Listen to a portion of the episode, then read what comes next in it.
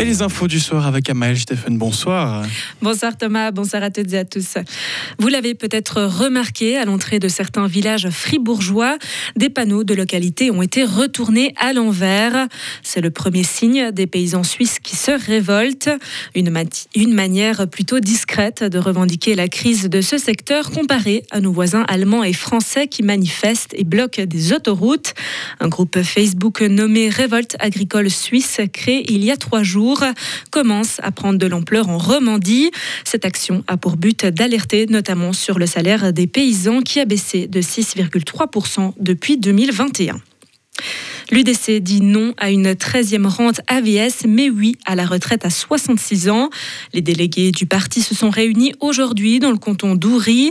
Ils ont donné leur mot d'ordre pour les prochaines votations fédérales qui auront lieu le 3 mars. La question de la retraite à 66 ans a fait débat malgré une large majorité qui a voté pour. Et concernant la 13e rente AVS, c'est un non catégorique qui a mis presque tout le monde d'accord.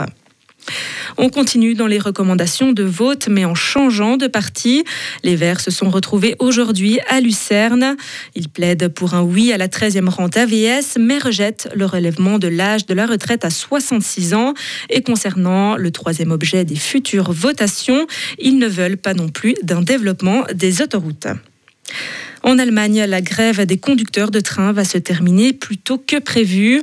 Le mouvement qui a débuté mercredi passé s'achèvera lundi à 2h de l'après-midi à la place de 18h. De quoi réjouir les travailleurs qui vont rentrer chez eux.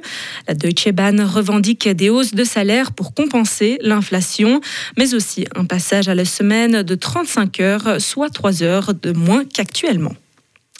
L'Australie, le Canada et l'Italie ont décidé de suspendre leur financement à l'Agence de l'ONU pour les réfugiés palestiniens à cause des accusations des autorités israéliennes concernant des employés qui pourraient avoir été impliqués dans l'attaque du Hamas le 7 octobre dernier. Les États-Unis ont quant à eux suspendu temporairement leur financement. Cette année, c'est l'anniversaire du CERN qui souffle ses 70 bougies. De nombreux événements et activités seront organisés. L'organisation veut mettre en lumière le riche passé du laboratoire européen pour la recherche nucléaire. Il avait été créé en 1954. En sport, maintenant, Loïc Meillard tient enfin son premier podium de la saison. Le skieur d'Eremans a pris la troisième place du premier Super G de Garmisch, derrière le Français Nils Allègre. Marco Odermatt s'est quant à lui contenté du quatrième rang. Et du côté des dames, Lara Gutz Berami a terminé cinquième dans la deuxième descente de Cortina d'Ampezzo. Deuxième la veille, la Tessinoise à Pays Cher, un passage du Delta manqué. Et on reste sur du ski alpin pour la fin de ce journal. Les deux descentes programmées la semaine prochaine à Chamonix n'auront pas lieu à cause des températures trop hautes attendues dans la station française.